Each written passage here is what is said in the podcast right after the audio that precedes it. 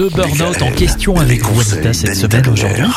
La manière de, de, se soigner d'un burn-out. Comment on fait On peut, on peut s'en sortir Bien sûr. Alors, dans la plupart des cas, déjà, on va voir son médecin.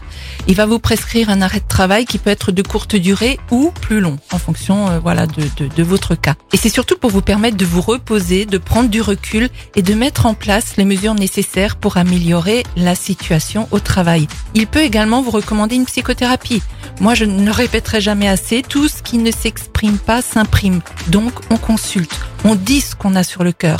Il n'y a aucune honte à avoir. Hein. Les thérapeutes, dont les naturopathes, sont dans une absence totale de jugement. On est dans l'écoute et c'est vital lors d'un burn-out d'exprimer ses ressentis. Après, pour parler sur un plan plus physiologique, les carences observées en cas de burn-out, eh ben déjà, il y a les protéines. Elles servent à fabriquer des neurotransmetteurs, des hormones, des enzymes, des anticorps, et il faut vraiment ingérer pas mal de protéines. Alors, elles se trouvent dans les aliments d'origine animale. Bon, je ne les recommande pas pour ceux qui ne sont pas végétariens. Viande, poisson, les œufs, hein, Mhm. à condition qu'ils soient bio toujours, ou des protéines végétales comme les céréales complètes, les légumineuses, les algues ou les oléagineux. La dopamine, dont le niveau est complètement à plat après le burn-out, on a besoin par exemple de phénylalanine pour être synthétisé. Alors c'est un acide aminé essentiel, c'est-à-dire que le corps ne sait pas le fabriquer à partir d'autres acides aminés.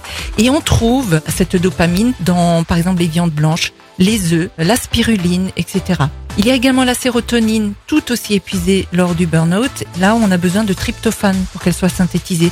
C'est aussi un autre acide aminé. Et là, on le trouve dans le chocolat noir, bonne nouvelle, les amandes, la banane, la levure de bière et les céréales complètes. Sachez cependant que deux poignées de noix de cajou tous les jours Ah équivalent déjà dit Voilà. ça. à Eh une oui. prise d'un grand, grand antidépresseur qui est le plus vendu en France euh, Ah oui. en ce moment. D'accord, ok. Deux poignées de noix de cajou. Voilà. Pas trop ceux- salé. hein. ceux- En plus, c'est super bon. Non, il vaut mieux les prendre nature, pas Ah oui. salées. Hein. Je parlais des, Oui, des choses nature, sûr. oui. oui. Ouais, forcément. Merci Anita. Demain, on va parler des solutions naturelles Toujours. qui existent Oui. face au burn-out.